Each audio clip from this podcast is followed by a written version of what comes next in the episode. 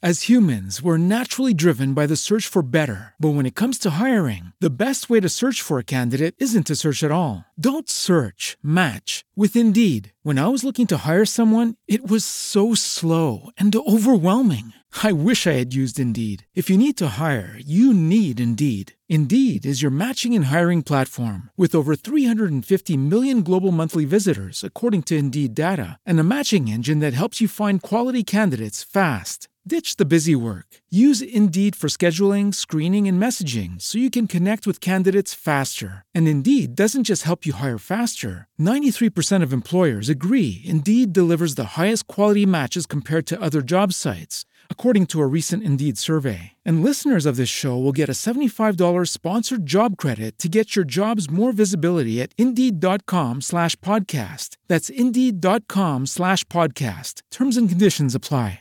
Hey guys, it is Ryan. I'm not sure if you know this about me, but I'm a bit of a fun fanatic when I can. I like to work, but I like fun too. It's a thing. And now the truth is out there. I can tell you about my favorite place to have fun Chumba Casino. They have hundreds of social casino style games to choose from, with new games released each week. You can play for free anytime, anywhere. And each day brings a new chance to collect daily bonuses. So join me in the fun. Sign up now at chumbacasino.com. No purchase necessary. Group. Void were prohibited by law. See terms and conditions. 18 plus.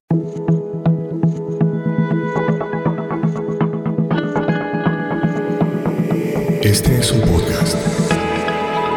Acorde.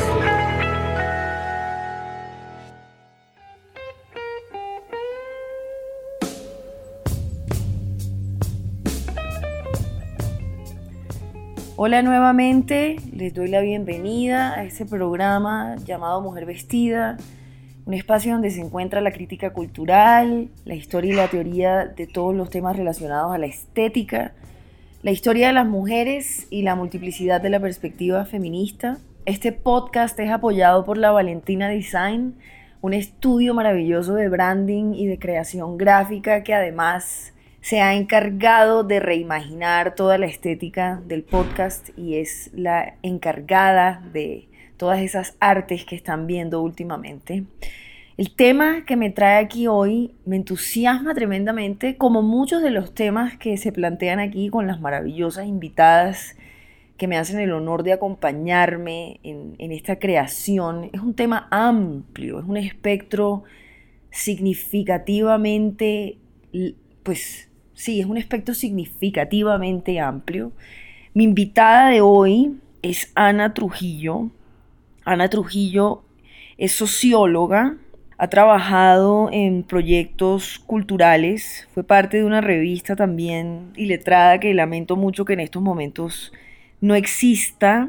Ha estado involucrada en proyectos relacionados a la escritura, a la comunicación, a la gestión cultural, pero además hace un par de años Ana emprendió una práctica de yoga kundalini, formándose como instructora Quiero decir también que es una escritora deslumbrante y que espero realmente que podamos estar leyéndola en, otros espacios próximamente. Querida Ana, muchas gracias por estar acá. Vane, em, escucharte y estar aquí en este momento eh, me hace viajar seis meses en el tiempo, un poco más, cuando creo que por primera vez empecé a escuchar este podcast, ya sabía de tu existencia, pero no me había tomado, digamos, el, tiempo de, entrar a este que tú misma reconoces como un espacio muchísimo más acorde a, tu ser, ¿no? Y para mí este es un, eco hermoso en el cual recuerdo esas tardes en las que cocinaba y te escuchaba y nació por primera vez como ese germen de, wow, yo quiero estar ahí. o como que empecé tal vez a entablar una conversación imaginaria contigo y pues para mí este día hoy aquí grabando es para mí una prueba más de ese poder de manifestación de la mente, de esos anhelos como del alma, de esos chispazos Así que me honra, me honra profundamente eh, poder estar acá y poder tener esta conversación contigo. Este, sonreí y me reí, pero como, como, como silencié el micrófono, no, no se oían mis risitas de profundo honor y de, y de gratitud. El tema que nos trae aquí hoy con Ana es mujeres y espiritualidad. Yo anoche soñé con Ana largamente. Soñé con un gatico bebé, tuve sueños, mis sueños, mi vida onírica es indeciblemente exuberante. Nunca he explorado ese terreno, pero el tema que nos trae aquí hoy y que queremos reflexionar un poco consiste en varias capas.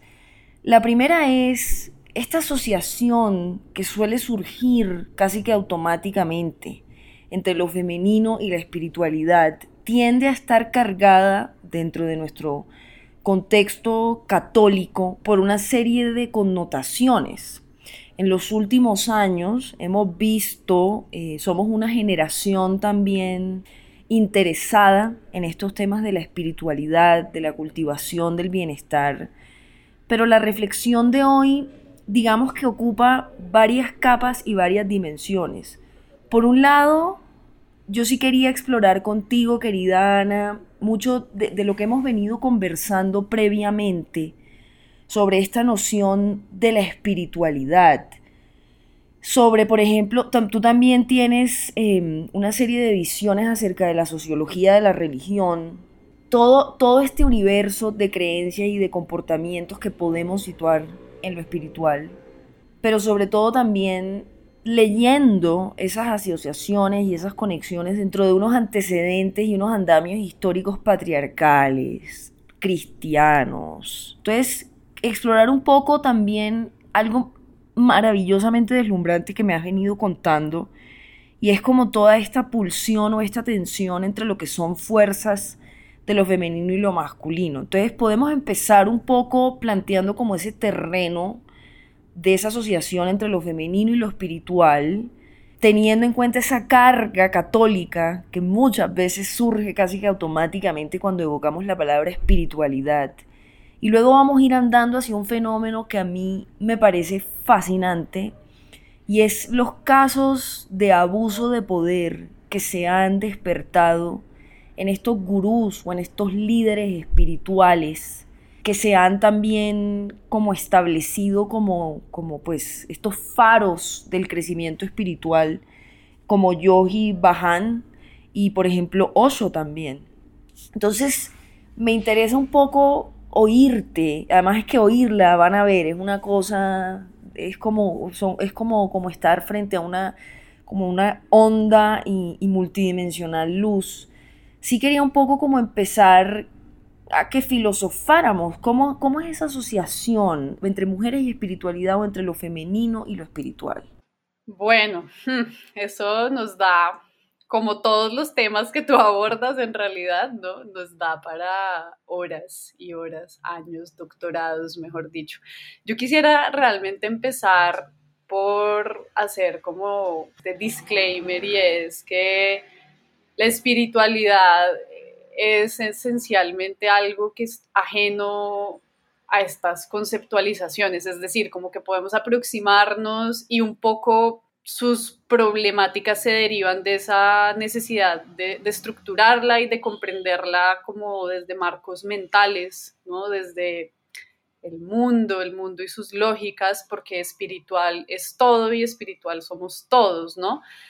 Y, la conciencia como la espiritualidad, que para mí son como dos cosas muy análogas, son, son experiencias, las palabras son aproximaciones. Yo soy una enamorada de las palabras, como tú lo eres, de los libros, de las historias, como que de todo ese potencial que tenemos en no solo pensar, sino en compartir, ¿no? en, en, hurgar en, los temas y, y como ese poder hermoso del lenguaje, de la escritura y de la creación, pero no se llega a la experiencia a través de la palabra, la palabra la suscita, ¿no?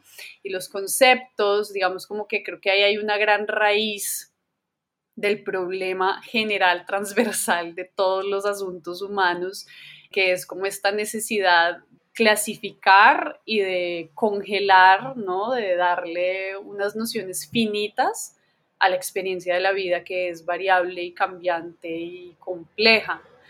Em, pero sí, como que yo quiero también hacer muchísimo énfasis en que en esta petición a quienes nos escuchan de que disociemos masculino femenino de hombre mujer, ¿sí? Como vamos a hablar de lo masculino y de lo femenino en tanto energías, en tanto fuerzas.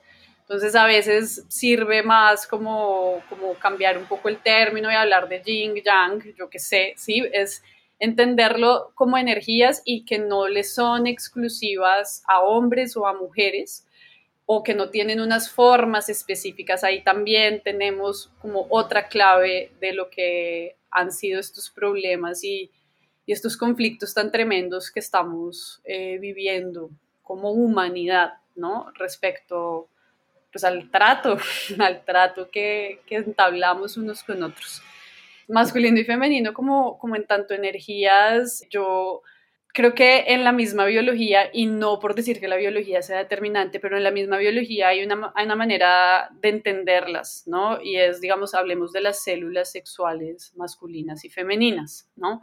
Entonces hay una energía masculina que pensémosla en, en el espermatozoide, ¿no? Que tiene un objetivo, ¿no? Se mueve y se mueve en realidad en zigzag, no en línea recta, pero se mueve con el fin de llegar a algo, ¿no? Entonces es una energía proyectiva, impulsada como con un, con un objetivo, ¿no? Con un objetivo, con una mira, con, un camino trazado y su intención y su energía y su función es llegar allá. Mientras que el óvulo es, un, es otra célula y compleja, cíclica, que se está preparando, que está contenida pero está completa en sí misma, ¿no?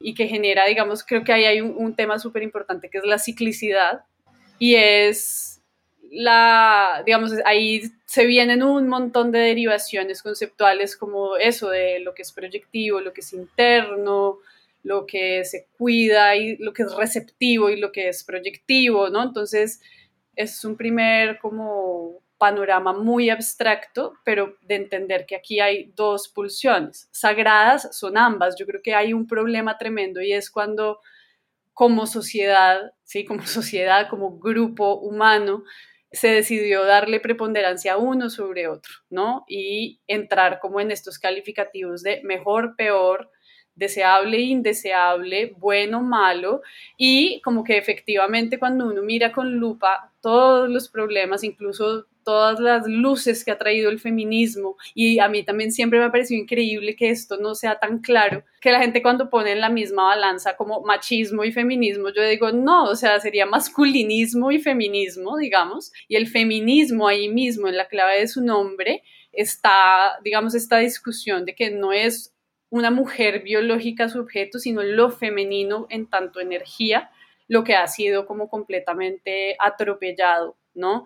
se manifiesta, por supuesto, pues como con ese sentido en, las mujeres, en los cuerpos que nacen biológicamente femeninos, pero también en todo lo que luego comienza a identificarse con principios eh, de esa energía femenina.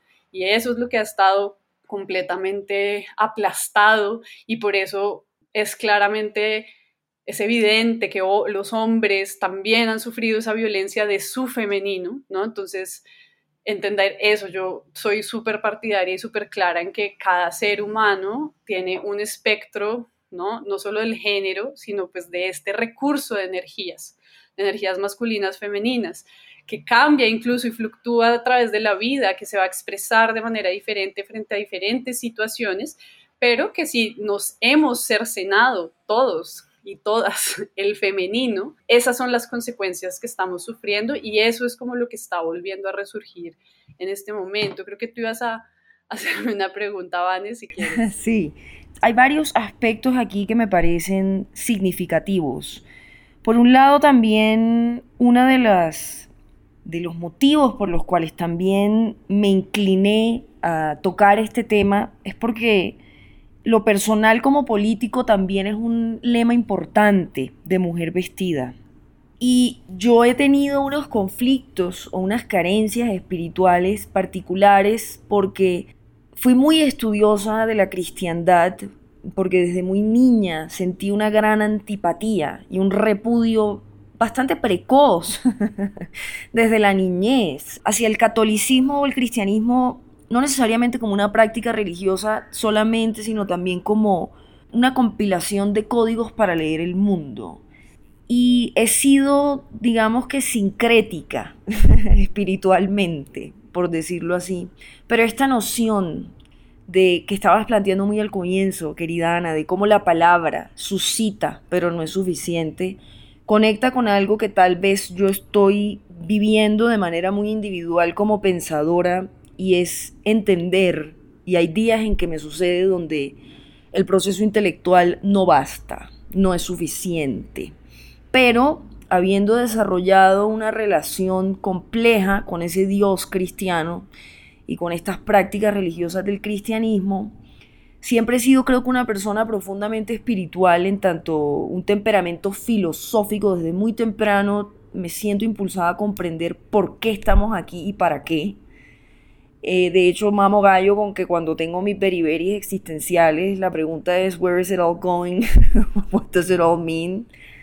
Pero el tema, ese, eso por un lado, como estas, estos componentes que son intangibles, inexplicables, que han sido asociados a las fuerzas femeninas, es un aspecto que me parece pertinente para esta conversación, pero además sobre todas las cosas esta noción de cómo hay unas posibilidades energéticas en lo femenino y en lo masculino, porque este tema puede generar callos o puede ser controversial, porque como está diciendo Ana, no es que la biología sea necesariamente un determinante, pero sí creo que así como se han codificado cultural y socialmente algunos aspectos, algunos comportamientos, algunos gestos, algunos códigos, como femeninos y como masculinos, sí sería muy interesante, querida Ana, oírte un poco sobre cómo podemos verbalizar, nombrar o describir esas pulsiones y esas fuerzas de lo masculino y de lo femenino como posibilidades energéticas, no como condicionantes biológicos ni como categorías rígidas,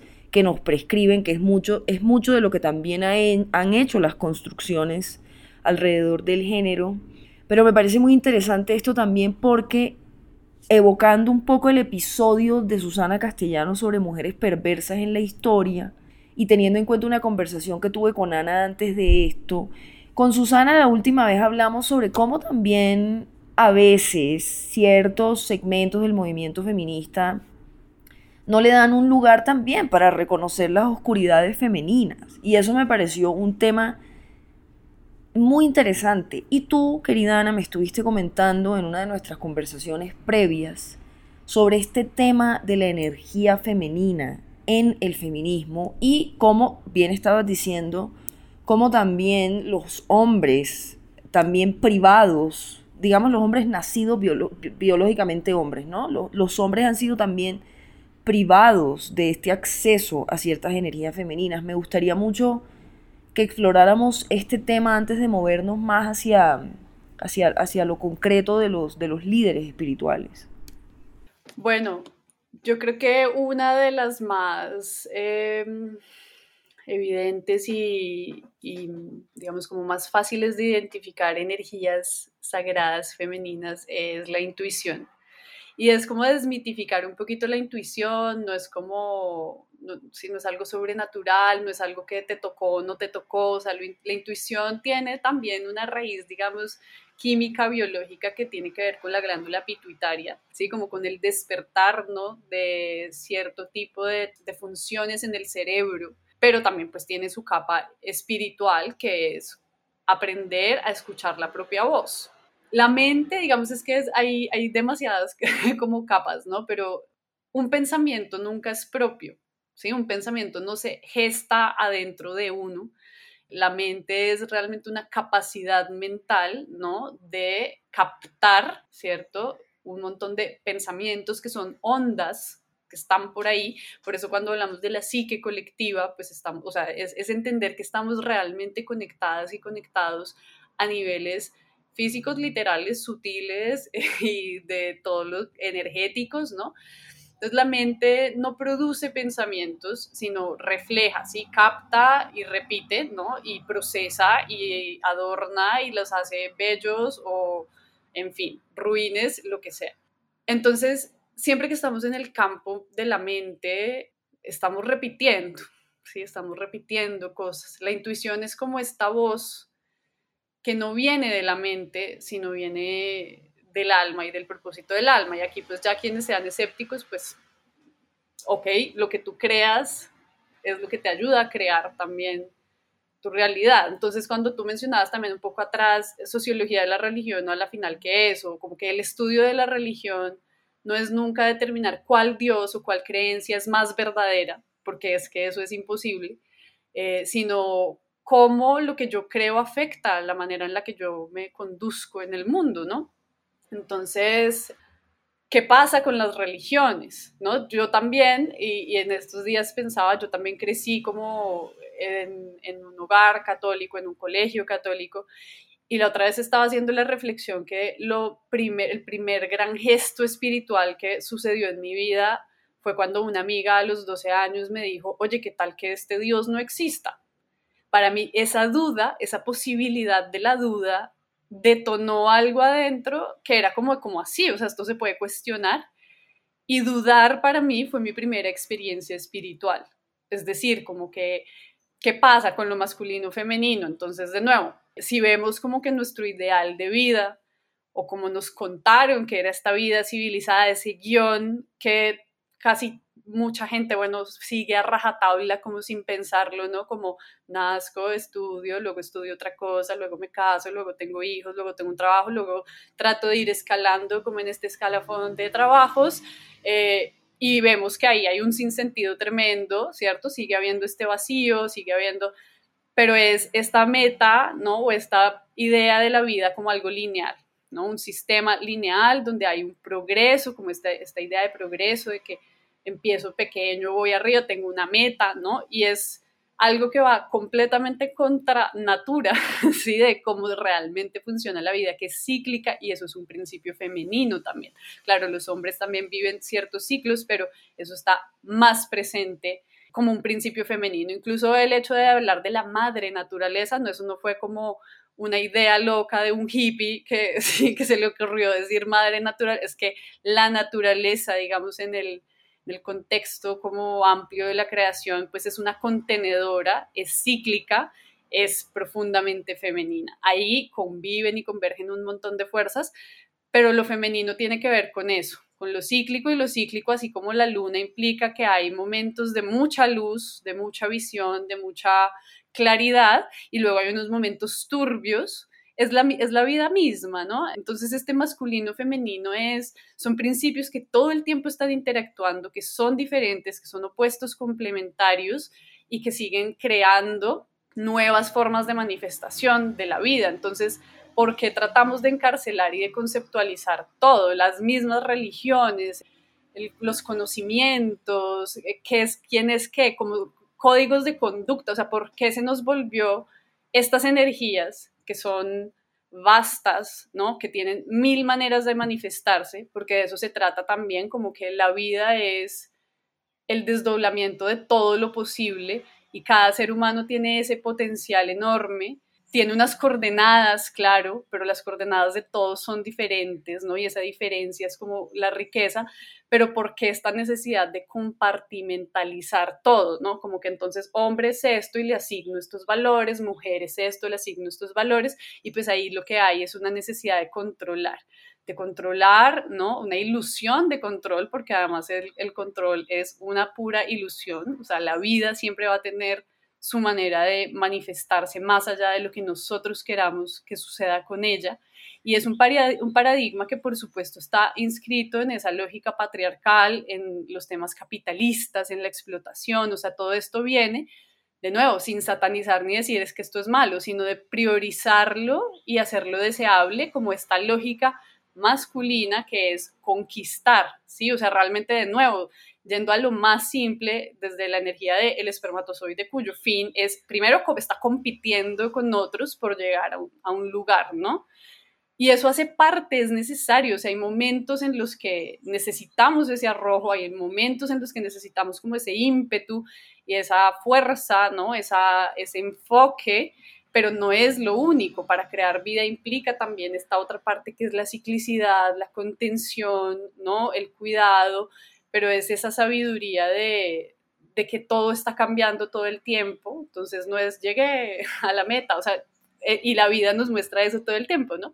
Llegué a la meta y, sigo insatisfecho, ¿no? Y sigo buscando eh, y no estoy conectado con esa propia sabiduría que es la que realmente me puede guiar porque estoy perdido escuchando como voces externas o preocupándome por ser mejor que los demás o preocupándome como por lograr como, sí, una, una meta socialmente codificada como deseable, tener éxito, tener, bueno, cualquier, cualquiera de todos los mitos bajo los que vivimos. Pues hay, varios, hay varios temas allí, Ani, oyéndote, que me parecen importantes destacar. Por un lado es como la duda que se instala en ti en determinado momento, en esa socialización católica, es una de las grandes diferencias o contrastes que podemos encontrar, por ejemplo, con el judaísmo como filosofía espiritual. Y aquí hubo un episodio donde tratamos de abordar cierta, cierto entendimiento de lo femenino desde el judaísmo conservador y cómo la posibilidad de cuestionar, la posibilidad de filosofar es una de las médulas de la práctica judía, ¿no? Eso me parece muy interesante porque ha sido también una de las, de las grandes marcas del pensamiento católico a las cuales yo me resisto. Por otro lado, al oírte, me resulta ineludible pensar cómo con el ascenso del cristianismo occidental en Europa se empiezan como a diluir, a perder, a extraviar cierto tipo de saberes, de conocimientos que están ligados a, como explica Susana Castellanos también, a cómo lo femenino se asocia a lo inexplicable.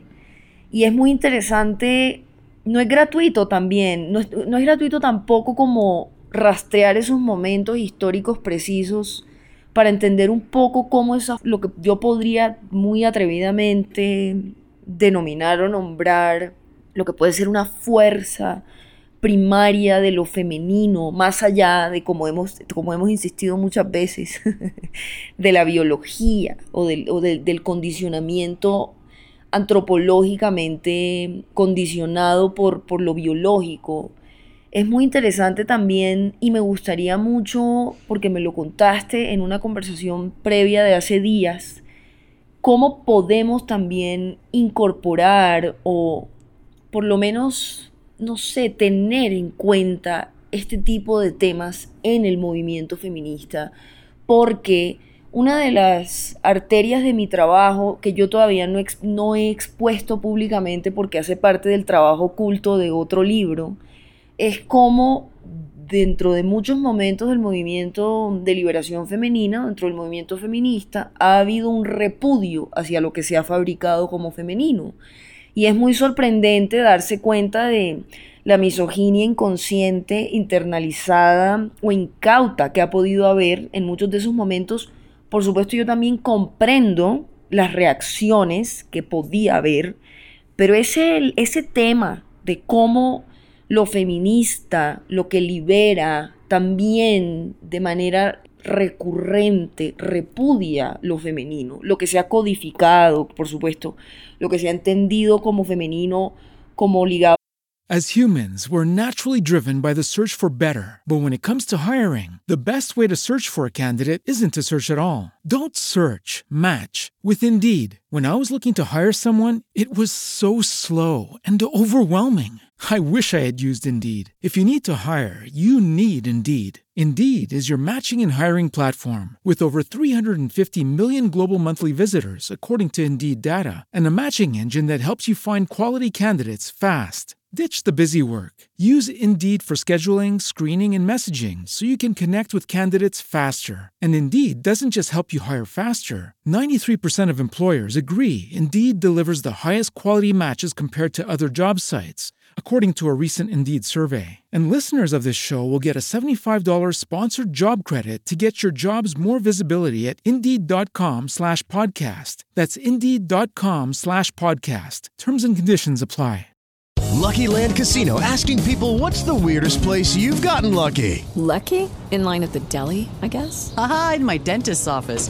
More than once, actually. Do I have to say? Yes, you do. In the car before my kids' PTA meeting. Really? Yes. Excuse me, what's the weirdest place you've gotten lucky? I never win and tell. Well, there you have it. You can get lucky anywhere playing at LuckyLandSlots.com. Play for free right now. Are you feeling lucky? No purchase necessary. Void where prohibited by law. 18 plus. Terms and conditions apply. See website for details.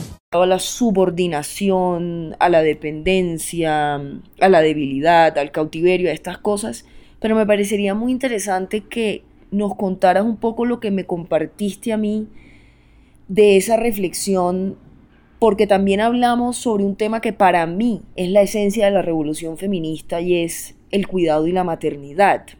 Y de hecho cuando, cuando ya hablemos sobre, sobre este texto también maravilloso que me mandaste, del escándalo de uno de los líderes espirituales del, de, pues, del yoga kundalini más grande del mundo, que no es el único y que tampoco es un caso aislado, al final también terminas con una reflexión sobre las mujeres y las niñas, o por lo menos sobre las fuerzas femeninas. Pero sí me gustaría mucho oírte un poco cómo podemos asimilar este, esta fuerza primaria de lo femenino, entendiéndola como tú también me dijiste, entendiendo que en la creación hay fuerzas distintas y complementarias. ¿Cómo podemos articular eso en las inquietudes feministas? Yo quiero ahí proponer, la voy a plantear como una hipótesis para quien escuche, porque si algo he aprendido es que pues uno no puede convencer a nadie de creer nada, ¿no? De nuevo, como que realmente la insistencia en la espiritualidad o ese es el nuevo paradigma que está emergiendo, es que tú no tienes que seguir a nadie ni nadie te va a mostrar el camino, sino que tú, digamos, a través de ciertas herramientas, prácticas, pero a través de justamente este limpiar la mente y encontrar la propia voz, vas a encontrar como el camino que sirve a ti, que te sirve a ti, que resuena para ti, ¿no? Pero pues esta es una hipótesis, yo hablo desde, digamos, esto en, en, específico sobre, desde mi formación de Kundalini Yoga, desde ahí he aprendido, he, accedido a estas enseñanzas yógicas que para mí hicieron mucho sentido, o sea, no lo puedo explicar, sencillamente cuando tuve este conocimiento yo sentí en el fondo de mi ser como yo esto ya lo sabía, yo esto ya lo había vivido, ¿no? Y es como desde la lógica de los ciclos, ¿no? Entender que como humanidad, la noción que tenemos de historia de la humanidad es ínfima, ¿sí? Que hay una historia muchísimo más amplia y que así, digamos, la analogía que mejor funciona es que así como tenemos estaciones, ¿no? Donde hay temporadas de más y menos luz solar, hay unas estaciones así mucho más amplias, estamos hablando como de 26 mil años, en los que también vamos transitando una suerte de estaciones de la conciencia. Entonces digo todo esto para qué? Para entender que estamos saliendo de un invierno de la conciencia, ¿no? De un momento histórico en la humanidad, pero pues histórico hablando de miles y miles y miles y miles de años, ¿no? En los que transitamos ese invierno de la conciencia que se expresa como separación. O sea, en realidad no es bueno o malo, es separación, la idea de la separación y creo que eso es lo que se ha permeado pues en nuestro pensamiento y en este tipo de, digamos, de desenlaces como que nos tienen en estas lógicas de, explotadores y explotados en muchos niveles, ¿no? Digo esto ¿por qué? porque el feminismo y la espiritualidad y el yoga y las universidades y la política, nada es un lugar seguro, ninguno es un lugar seguro porque esta lógica está arraigada en nuestra, nuestra psique. Entonces vemos las paradojas, ¿no? De que en el feminismo, de que en las corrientes que se dicen espirituales y de elevación, pues persistan los mismos problemas de abuso sexual, también de abuso de poder, que son en esencia complejos de superioridad e inferioridad. Entonces, pongo este panorama para que también de pronto desde esa perspectiva es un llamado que tú haces constantemente y yo cada vez como que veo estos mensajes que son profundamente espirituales en personas, en movimientos, en situaciones que no se reclaman espirituales, ¿no? Pero entonces tenemos una mente que funciona como, como clasificando y etiquetando, ¿no? Y donde creemos que hay una manera de ser feminista, una manera de ser espiritual, una manera de ser político, yo qué sé, de ser de izquierda, de ser progre, en fin, ¿no? Y eso siempre va en contraposición a que hay un otro que es mejor, peor, ¿no? Ahora, sí, el tema de, las de la misoginia interiorizada viene de justamente esas ambiciones, ¿no? Y esa como que esos reflejos del juego de poder. Por supuesto, venimos de, una época de heridas profundas, de dolores profundos, que así una persona tenga como la desfachatez de decir, no, a mí no me ha tocado, no, yo tengo una vida perfecta, a mí los hombres me parecen divinos, eh, sí, como mi vida ha sido genial, no necesito nada de estos reclamos porque yo trabajo y lo que sea, ¿no? Como desde esa ceguera es como realmente darnos cuenta que generaciones para atrás, sí o sí, hacemos parte de linajes violentos, de linajes que han, de, nuevo, ¿no? Desde los hombres que han cercenado también su capacidad de, de ser vulnerables, de ser, de necesitar cuidados, de ser emocionales, hasta pues las mujeres que han sufrido directamente como de la descarga violenta de esa misma cercenación, porque yo también estoy convencida de que toda violencia nace de otra violencia y ahí vamos un poco al punto de, la infancia. Ahora, también me parece muy problemático cuando uno dice, no, la violencia es masculina, ¿sí? O la agresividad es una característica masculina. Ha sido exacerbada, ¿no? Ha sido como, ahí sí como tú dices, codificada como masculina, pero a mí esos episodios con Susana me parecieron brillantes en, darnos cuenta que hay un enorme repertorio al que no le hemos puesto atención, ¿no? Es un tema de atención y de simplificar como al absurdo lo masculino como agresivo y fuerte y lo femenino como débil, o sea, hay crueldad masculina y femenina, o sea, declina en masculino y en femenino la crueldad, la ternura, la fuerza, la ambición, digamos, eso puede tomar cualquier forma y lo va a colorear, pero sin duda hay un tema que a mí, de hecho, eso fue un tema en la formación de Kundalini, una maestra de Chile que se llama Namnidam, que nos decía como de, bueno, feminismo, sí, o sea, entendemos, o sea, es absolutamente necesario cómo surgió y lo que ha planteado, las luces que ha traído, al debate, porque yo también sentía que en, las esferas académicas era como el campo más vivo en las ciencias sociales, ¿no? Que yo decía que se está escribiendo aquí es maravilloso, o sea, se está pensando realmente un futuro, ¿no? Un futuro diferente que, que, emociona. Pero hablando como de la agenda y de, la, de las luchas del feminismo, decía, ¿a ustedes no les parece en todo caso sospechoso que las grandes victorias del feminismo, por ejemplo, la inserción al mercado laboral, pues no siguen siendo funcionales a un sistema capitalista y, otras, digamos, que sí entrañan, digamos, una revolución muy tremenda de nuestro trato humano, son incluso nubladas, ¿no? Dentro de las discusiones internas del feminismo y entonces sí tiene mucho que ver como con este estigma de la maternidad.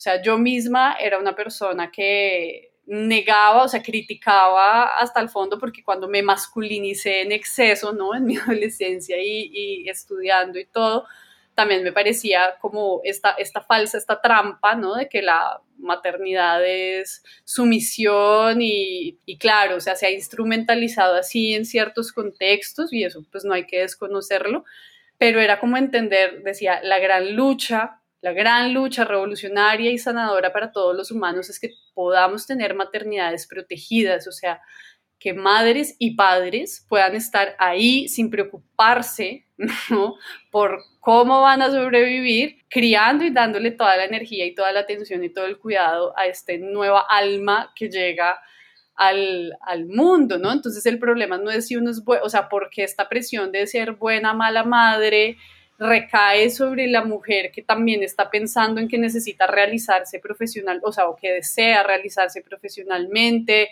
y que necesita tener como los recursos para criar este niño, cuando justamente como sociedad, y, y es esta gran revolución del cuidado de la que tú hablas, pero tiene que comenzar con la, esa primera infancia, o sea, porque es que además en la infancia en los niños es donde más claramente vemos todos estos valores espirituales que tenemos como seres humanos, ¿no? Son, son almas que nos recuerdan todo lo que, todo nuestro potencial, toda nuestra belleza, toda nuestra real vocación amorosa, creativa, que es la que se va nublando en la medida en que nos, entre comillas, educamos, ¿no? Entre, nos civilizamos y nos vamos despojando justamente de esa pureza y de ese poder que tenemos, ¿no? Está, está maravilloso porque yo creo que también para este episodio se requiere cierta receptividad, como dislocarse un poco de, de, las categorías y de los conceptos y sobre todo de muchos discursos o de axiomas que circulan irreflexivamente. Pero Ani, como para ir acercándonos poco ya hacia el cierre, porque siempre pasa esto con las invitadas, que es como que siempre da para una secuela o más.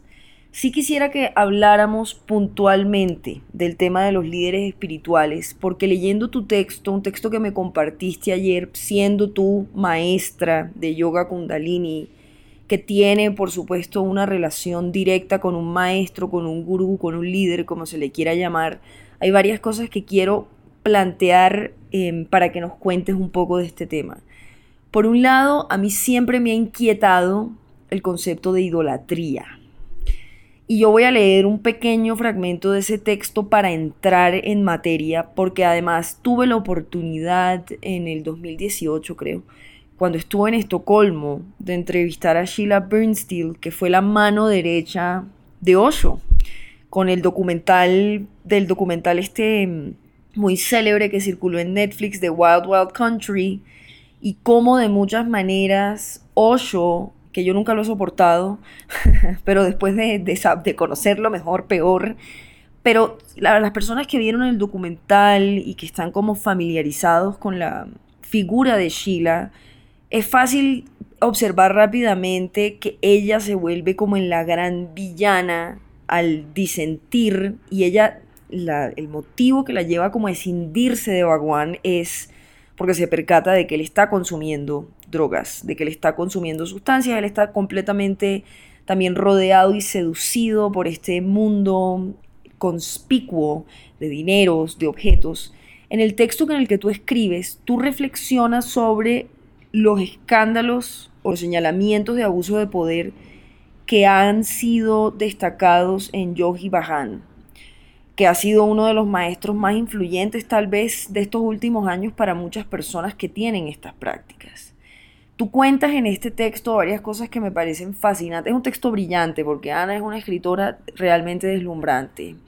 Y cuentas varias cosas que me parecen fascinantes, que yo también lo asocio a lo que sucedió con los Rajnishis y con Osho en Estados Unidos. Y es como Estados Unidos, que es el panorama por excelencia donde florece el capitalismo, se convierte como en, el, en la tierra más fértil para que mm, estos líderes no solo crezcan con cierta efervescencia, sino para que deslicen en estas oscuridades o estas sombras del poder. Hay una parte en el texto donde tú dices, la figura del maestro es la materialización de un anhelo, una promesa de posibilidad nos inspira en tanto se vuelve una proyección de nuestro propio potencial. Admirar no solo es inevitable, sino sano y necesario. Una parte enorme de nuestro aprendizaje pasa por la experiencia de los otros, lo que esa experiencia nos revela o nos suscita. Pero hay dos pulsiones tremendamente insensatas y persistentes que distorsionan este potencial de aprendizaje la obsesión con las fórmulas y la proclividad a la idolatría. Eso aplica no solamente para los líderes espirituales, lo podemos también ver en el pensamiento mesiánico de nuestra política colombiana, por ejemplo. Pero yo quisiera que nos contaras un poco, tú también te sentiste interpelada, como dices en el texto, a tomar una postura y cuentas que la historia de, de Yogi Bajan no es aislada, no es un caso insular, sino como una especie de saga que completa un panorama más amplio. Y me parecería muy interesante que nos cuentes, porque yo siempre le he tenido, yo siempre he tenido prevención a la idolatría y yo he visto idolatría en varones de los que me he enamorado o he querido con estos temas espirituales. Son grandes meditadores, grandes como despliegues de espiritualidad, pero en el discurso y en la idolatría. Entonces cuéntanos un poco sobre este tema de cómo se han ido destapando estas sombras, estas oscuridades en ciertos líderes espirituales. ¿Cómo lo lees? ¿Cómo lo ves? ¿Qué nos revela? ¿Qué nos enseña? En este instante, creo que en este momento en el mundo, como es evidente, estamos destapando una herida que sucedió hace mucho tiempo y que no se atendió. Entonces, así con lo desagradable que es esa imagen, tengamos esa imagen, no digamos que uno se hace una herida en, una pierna y se la tapa y, y, no la cura propiamente y pues eso empieza, o sea, empeora, ¿no? Lo que a mí me parecía más increíble en el tema de Yogi Bayan es que Pamela Dyson, que fue digamos como la mujer que abrió la puerta a a, un montón de revelaciones, es que ella hizo una denuncia en el 88 y la hizo y no pasó nada, ¿no? Como que bueno, habrá hecho de pronto ahí medio ruido, ¿no? Entonces yo decía, ¿cómo es de tremendo que se necesitan unas condiciones como culturales propicias, ¿no? Entonces es como entender que todo lo que ha sucedido, y, y esto se puede distorsionar muy fácilmente, espero que no lo hagan, es como todo ha sido necesario para un despertar y para una transformación. Entonces no es justificar el abuso, no es justificar la violencia, pero entender como el rol que juega en un despertar y en una transformación y en una evolución.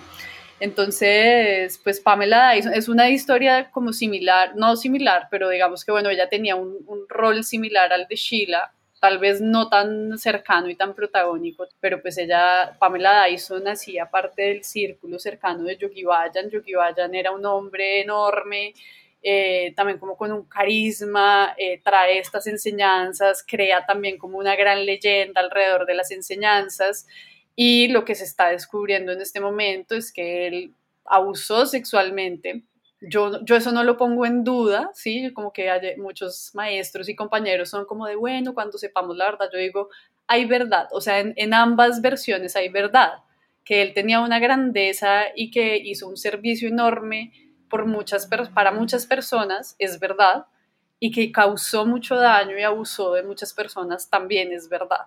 Entonces, yo no tuve nunca una relación como de admiración con él, tal vez por esa duda que, que aprendí a sembrar muy pequeña.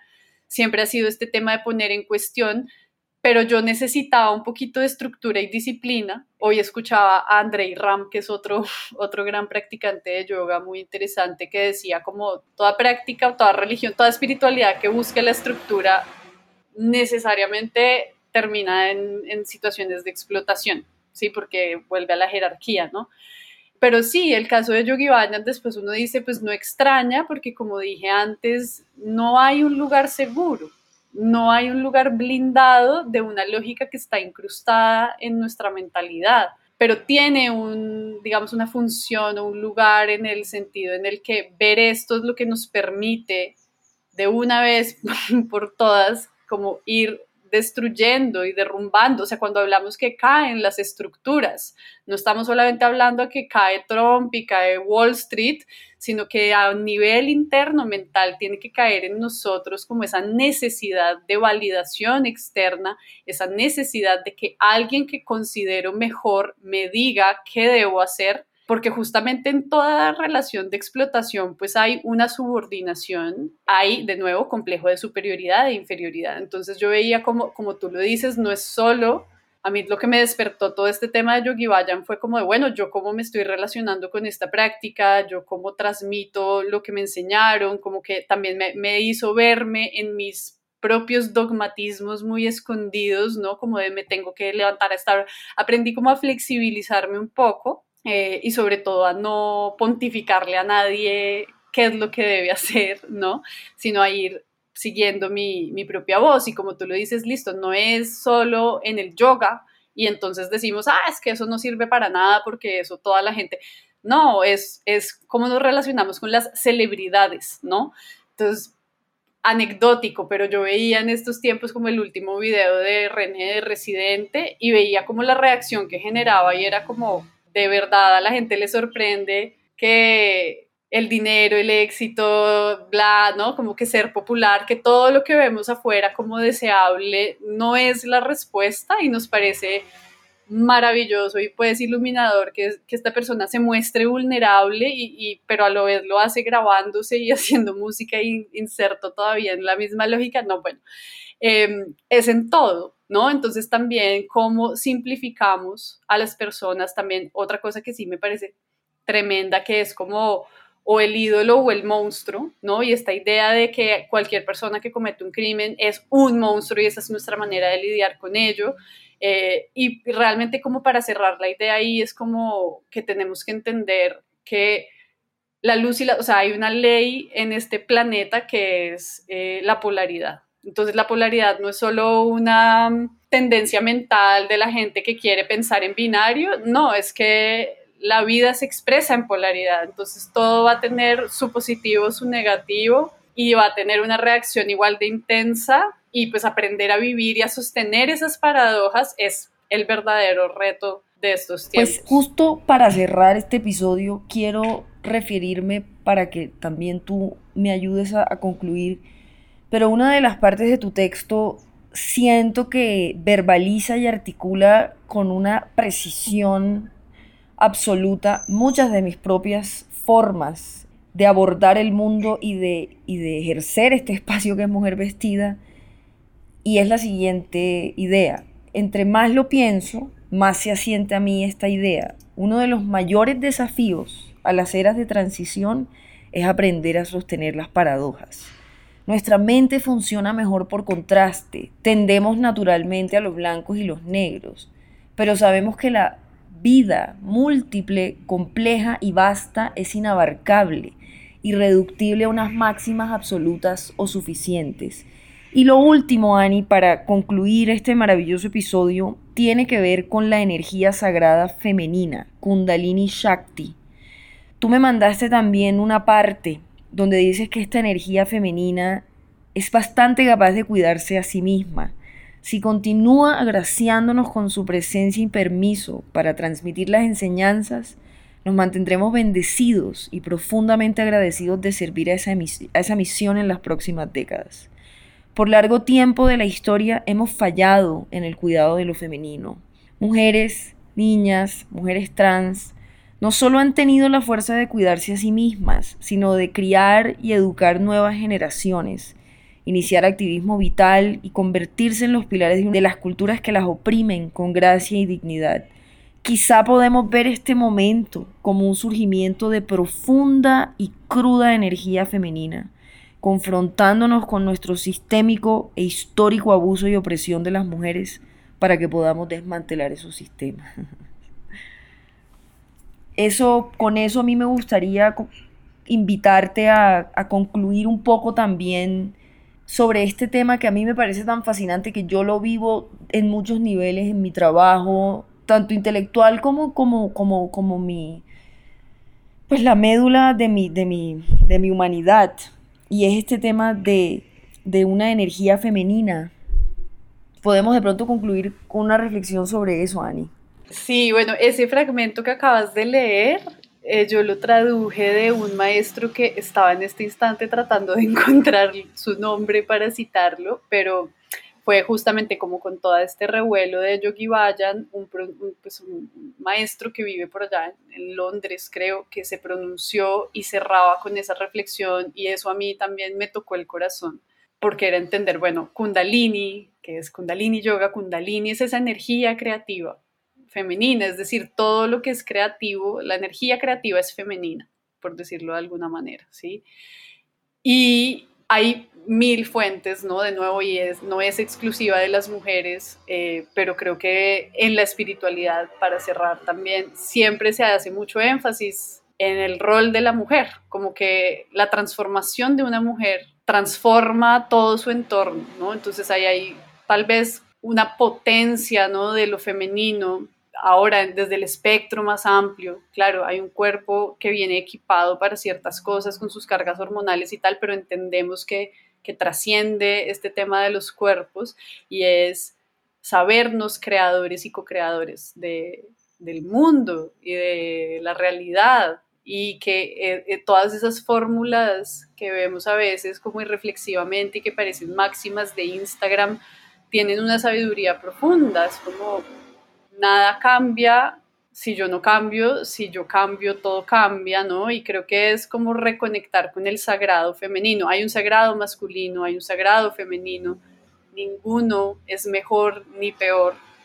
Estamos en deuda con el sagrado femenino y por eso no es fortuito que la crisis ambiental suceda, ¿no? Como en paralelo a todo este quitarnos el velo y ver las atrocidades que hemos cometido contra cuerpos femeninos y feminizados, ¿no? Y, e, e, es, un mismo grito, ¿no? Entonces, eh, esa energía femenina es el cuidado, como tú bien lo señalas, pero sobre todo la ciclicidad del planeta. Es como la realidad de ser criaturas que coexisten y cohabitan y que están absolutamente vinculadas, que todos, absolutamente todos tenemos luces y sombras, que desconocemos por completo la realidad del otro, la otra, pero como que genuinamente para mí esa energía eh, femenina, Kundalini Shakti, Adi Shakti, es nuestra creatividad, o sea, es empoderarnos de nuestro poder real, genuino, auténtico, existente, de crear. Entonces, dejar el rol de víctima, dejar el rol pasivo, eh, como que no insistir en esas victimizaciones y en ese afuera apabullante, sino conectar con la divinidad que vive en nosotros y que nos da esa potestad de crear. Eso es muy hermoso, muy poderoso y seguramente habrá una segunda parte de este episodio porque es un tema fascinante, estimulante y que nos permite también leer o volver a, o, incluso refrescar cómo la multiplicidad de lo feminista o cómo la multiplicidad de, de, esa búsqueda de libertad y de igualdad sucede en muchas capas y en muchos relieves. Ani, muchísimas gracias por esta conversación tan maravillosa y tan iluminadora. Y a ustedes pues espero sus comentarios. Gracias por oír.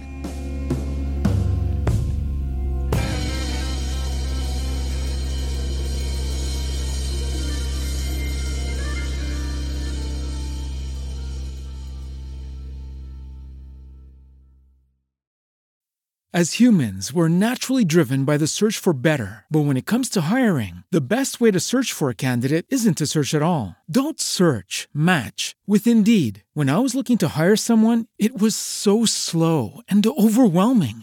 I wish I had used Indeed. If you need to hire, you need Indeed. Indeed is your matching and hiring platform with over 350 million global monthly visitors, according to Indeed data, and a matching engine that helps you find quality candidates fast. Ditch the busy work. Use Indeed for scheduling, screening, and messaging so you can connect with candidates faster. And Indeed doesn't just help you hire faster. 93% of employers agree Indeed delivers the highest quality matches compared to other job sites, according to a recent Indeed survey. And listeners of this show will get a $75 sponsored job credit to get your jobs more visibility at Indeed.com slash podcast. That's Indeed.com slash podcast. Terms and conditions apply.